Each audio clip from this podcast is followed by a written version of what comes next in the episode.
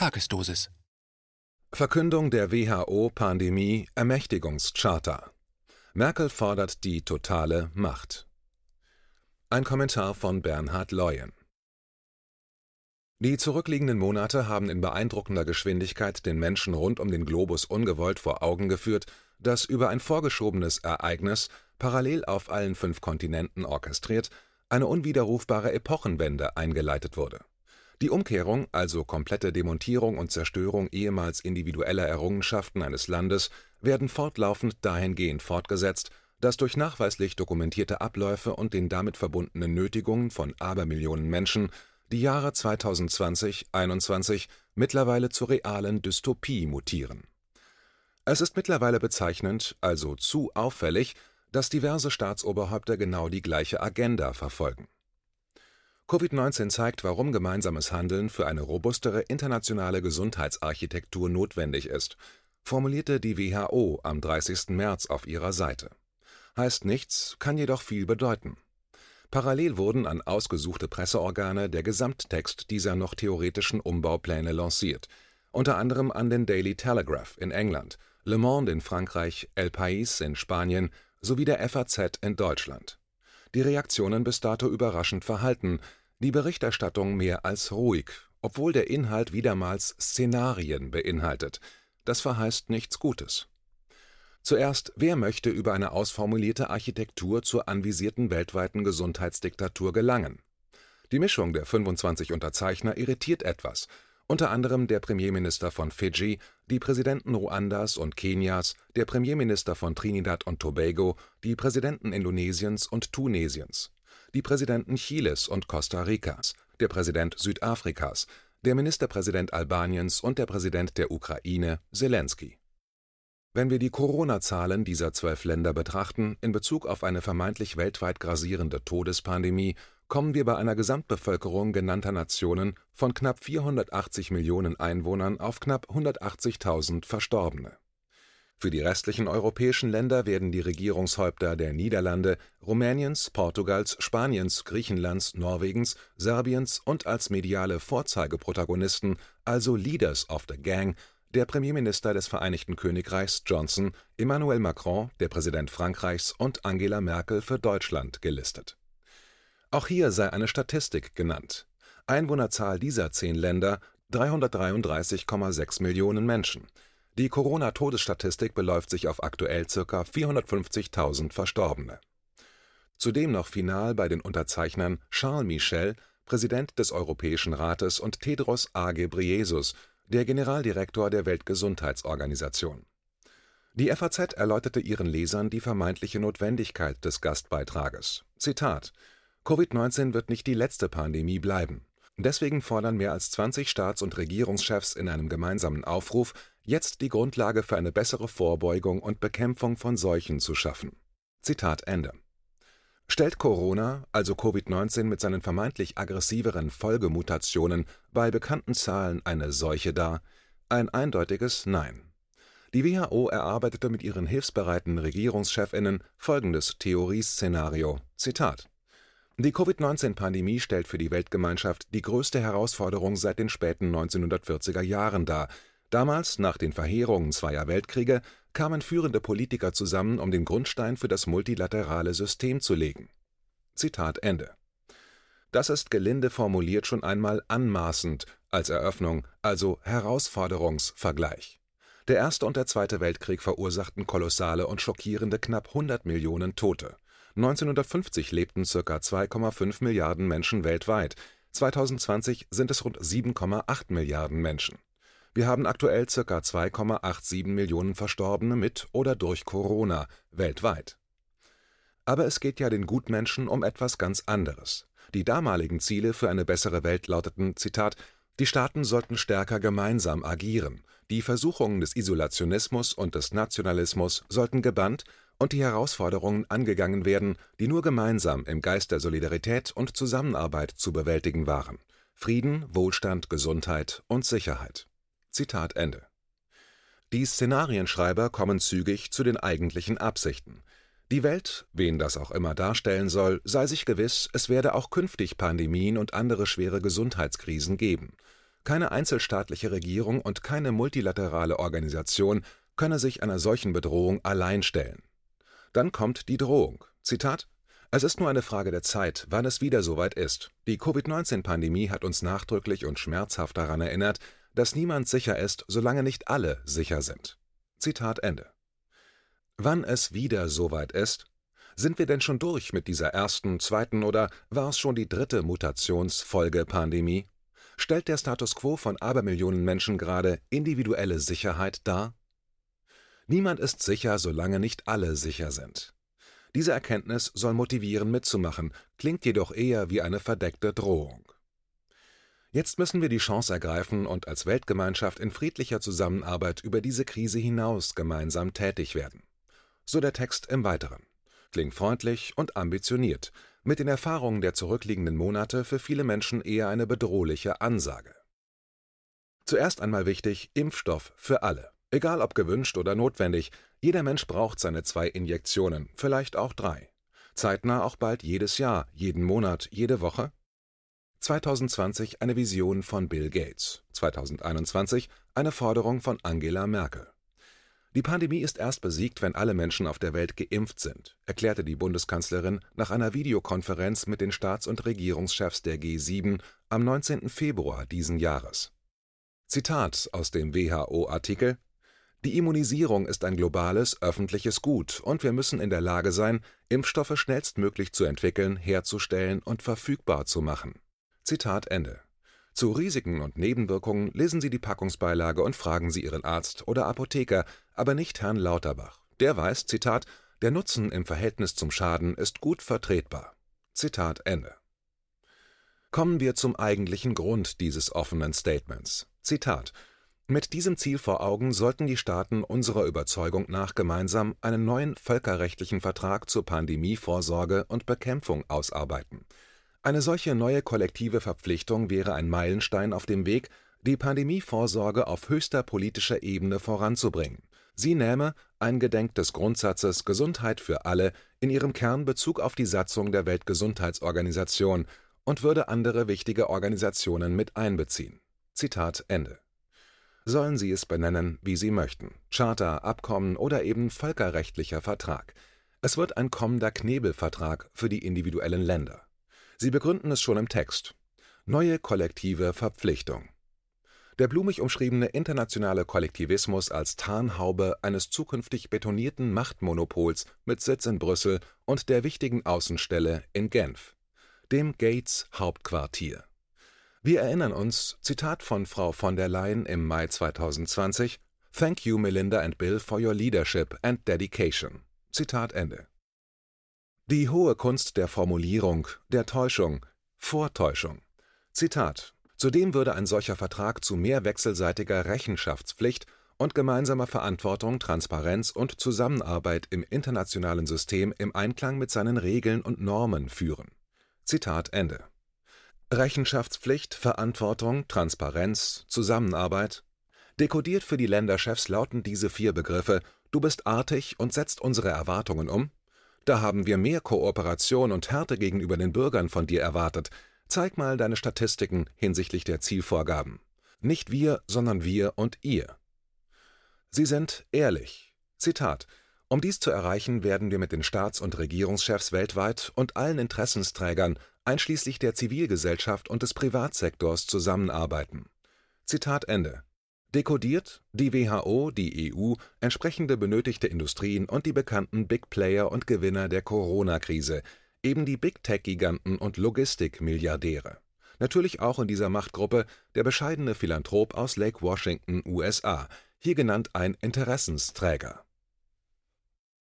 Diverse Staatsoberhäupter bzw. Regierungen verfolgen die gleiche Agenda. Interessierten Bürgern ist der Begriff Panikpapier aus dem Hause Bundesregierung ein Begriff. Der offizielle Titel lautet Wie wir Covid-19 unter Kontrolle bekommen. Am 2. April berichtete nun die englische Zeitung The Telegraph von einem ähnlichen Ereignis in England. Die Überschrift des Artikels lautet Zustand der Angst, wie die Minister verdeckte Taktiken anwandten, um die verängstigte Öffentlichkeit zu Hause zu halten Folgende Analyse sollte vielen Lesern und Hörern bekannt vorkommen, aber es ist die Darlegung einer perfiden Staatsregie. diesmal im Vereinigten Königreich. Zufall? Zitat aber an einer Front ist der Erfolg der Regierung unbestreitbar, eine verängstigte Nation dazu zu bringen, den größten Teil des letzten Jahres in den Häusern zu bleiben. Die tägliche Dosis mit Statistiken über Todesfälle, Krankenhausaufenthalte und Covid-Fälle war so effektiv, dass die Einhaltung der Abregelung weit über die Erwartungen der Minister hinausging.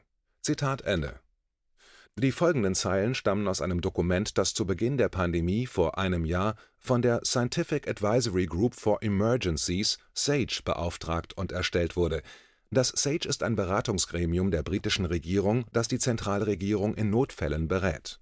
Mit Datum vom 22. März 2020 heißt es in dem Papier: Zitat, Eine beträchtliche Anzahl von Menschen fühlt sich immer noch nicht ausreichend persönlich bedroht es könnte sein, dass sie durch die niedrige Todesrate in ihrer demografischen Gruppe beruhigt sind, obwohl das Niveau der Besorgnis steigen könnte. Das wahrgenommene Niveau der persönlichen Bedrohung muss unter denjenigen, die selbstgefällig sind, erhöht werden, indem man hart wirkende emotionale Botschaften verwendet. Zitat Ende Ausgehend dieses Papiers wurden mit den gleichen verachtenswerten Mechanismen wie hierzulande der britischen Bevölkerung über Dauerberieselung von Schreckensnachrichten und dazugehörigen Kampagnen in den Medien vordergründig nur ein Momentum vermittelt: die Angst, der Respekt vor dem Unbekannten. Die Quelle dieser Enthüllung findet sich bei Autoren des britischen Panikpapiers. Bewog sie ein Hauch von Reue? Zitat: Einige Sage-Teilnehmer geben nun zu, dass sie sich für solche Ratschläge schämen Zitat Ende. Immerhin. Die britischen Medien arbeiten nun die Folgen dieser Manipulation auf. Auch hier sind die Parallelen zu hiesigen Gesellschaftsphänomenen zu finden. Zitat Das Problem mit der Angst ist, dass sie das rationale Denken vernebelt. Man wird immer abhängiger von den Botschaften der Regierung, was einen noch mehr verängstigt, was wiederum dazu führt, dass man noch abhängiger von deren Botschaften wird, wodurch eine Untergangsschleife entsteht wir haben vergessen, wie man Risiken analysiert, aber das Problem mit der Angst ist, wie ein Verhaltensforscher erläuterte, dass man sie nicht wie einen Wasserhahn an und abstellen kann. Während sich das Land auf das vollständige Ende des Lockdowns im Juni vorbereitet, gibt es weitreichende Fragen darüber, wie viele Menschen an den Arbeitsplatz oder in die Normalität zurückkehren werden und welche Folgen das für die Wirtschaft und die physische und psychische Gesundheit haben wird. Zitat Ende diese Analysen decken sich mit dem forcierten Ruf des Rechts auf Homeoffice in Deutschland, in Verbindung auch hier mit entsprechenden gelenkten Kampagnen wie #StayHome oder #ZeroCovid. Mit den Strapazen der zurückliegenden Monate manifestieren sich auch in unserer Gesellschaft Realitäten wie Angststörungen, Stimmungsstörungen, Aufmerksamkeitsstörungen, Schlaflosigkeit und das Gefühl von Perspektivlosigkeit. Das Paradoxon der Stunde für Millionen Bürger die Unsicherheit, je mehr ich für meine Gesundheit tue, desto weniger gesund fühle ich mich. Darf ich mich gesund fühlen, obwohl etwas nicht Greifbares mich vermeintlich im Visier hat? Umso besser ich also die Vorgaben der Maßnahmen verinnerliche, desto düsterer wird der Ausblick auf ein Ende dieses Irrsinns. Steigerungsdynamik in Wort und Verordnung. Mund-Nasenschutz, Alltagsmaske, FFP2, Atemschutzmaske das bedenkliche Phänomen der Stunde, die Selbstverständlichkeit von Gesundheit muss gerechtfertigt werden. Der Gesunde wird genötigt, dies zu belegen, zu bestätigen. Testmanien, symptomfreie und fidele Menschen werden gezwungen, sich vollkommen unbekannte Medikamente injizieren zu lassen. Es winkt eine vermeintliche Freiheit in der physischen und psychischen Abgrenzung zu Unwilligen, der Aufnahme in den Kreis der Bekehrten, grauenhafte Gedankenspiele einer sich anbahnenden Realität.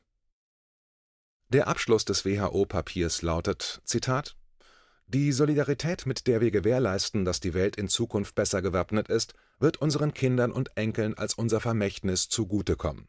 Sie wird zudem den Schaden begrenzen, der unseren Volkswirtschaften und Gesellschaften durch künftige Pandemien droht. Zitat Ende. Wird die Zukunft von Milliarden Menschen so rosig und blumig ausschauen? Wie schaut das aktuelle und kommende Vermächtnis an unsere Kinder und Enkel wirklich aus? Eine Zukunft ausgehend von permanenter Einschüchterung, Angst und Vorgaben, Nötigungen und Drohungen. Neueste Drohung aus dem Kanzleramt an die Eltern: Die Bild verkündete gestern Abend, Zitat, Kanzlerin will Länderchefs entmachten. Zitat Ende. Sie wünscht, also fordert, eine Bundestagsabstimmung zum Lockdown, soll heißen, individuelle Regelungen seitens einzelner Bundesländer sind unerwünscht, zukünftig zu unterlassen Nerven halten auf auf dem Weg zum neuen völkerrechtlichen Vertrag zur Pandemievorsorge und Bekämpfung. Mit dem aktuellen Verhalten der Politiker, ursprünglich auch als Volksvertreter tituliert, wird die Kanzlerin auch dies problemlos hinbekommen. Die Grünen verkünden ihre Kanzlerkandidatur am 19. April. Merkel darf sich freuen, es winken treue Vasallen. Gehorsam heißt in der neuen Normalität Vorsorge.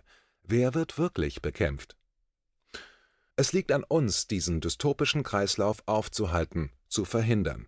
Die individuellen Möglichkeiten sind nachhaltig bekannt, sie müssen nur genutzt werden. Genutzt werden wollen.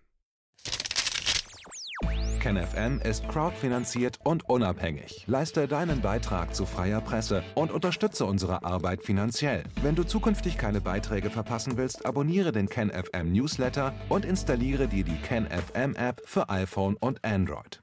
Weitere Informationen auf kenfm.de/support.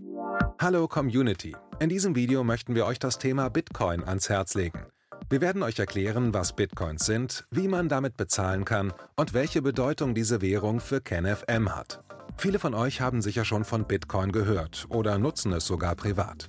Wie ihr KenFM mit Bitcoins unterstützen könnt und warum das für uns aktuell sehr wichtig ist, verraten wir euch jetzt.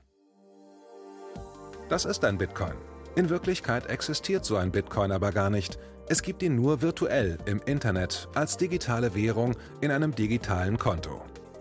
Bitcoin ist eine sogenannte Kryptowährung, die bekannteste weltweit. Man kann damit via Computer oder Smartphone einkaufen, spenden oder sich gegenseitig Bitcoins zuschicken. Bitcoins kann man wie Währungen oder Edelmetalle zum aktuellen Wechselkurs kaufen, verkaufen oder von Freunden zugeschickt bekommen. Einzige Voraussetzung, ein E-Wallet, zu Deutsch eine elektronische Geldbörse. Das ist ein Account oder Konto, über das man Bitcoins empfangen oder versenden kann. Wie ihr wisst, nutzen auch wir bei KenFM schon seit ein paar Jahren Bitcoin, damit wir im Notfall auch finanziell unabhängig bleiben können, zum Beispiel von Banken, die uns nicht mehr mögen. Da viele Banken mit unserer Berichterstattung nicht einverstanden sind und nicht im Zusammenhang mit KenFM genannt werden möchten, kam es in den letzten Monaten so weit, dass uns gar keine Bank mehr mag. Weshalb wir leider damit rechnen müssen, vom kompletten IBAN-Zahlungsverkehr ausgeschlossen zu werden. Deshalb der Appell an euch, beschäftigt euch jetzt schon mit der Funktionsweise von Bitcoin, damit ihr uns auch im Notfall trotzdem weiter unterstützen könnt. Alles, was ihr dafür tun müsst, ist, eure bisherige Unterstützung in Euro einfach in Bitcoin an uns zu senden. Dazu legt ihr einfach eine kostenlose E-Wallet an, wandelt einen Betrag eurer Wahl in Bitcoin um und sendet uns diesen an unseren Bitcoin-Account. Den Link findet ihr unter jedem unserer Beiträge sowie unter diesem Video. Alternativ dazu könnt ihr aber auch diesen QR-Code mit eurem Smartphone scannen. Übrigens, eine detaillierte Schritt-für-Schritt-Anleitung haben wir zum Nachlesen für euch schon einmal vorbereitet. Ihr findet sie auf canfm.de/bitcoin. Ob Bitcoin oder Kryptowährungen wirklich die Zukunft des Geldes sind, wissen wir nicht. Aber vielleicht ist das bald unsere einzige Option, so unabhängig wie möglich und vor allem ohne Bankkonto für euch in Zukunft weiterhin freien und unabhängigen Journalismus machen zu können. Wir hoffen sehr auf eure Unterstützung und sagen jetzt schon tausendmal Danke. Euer Team von KenFM.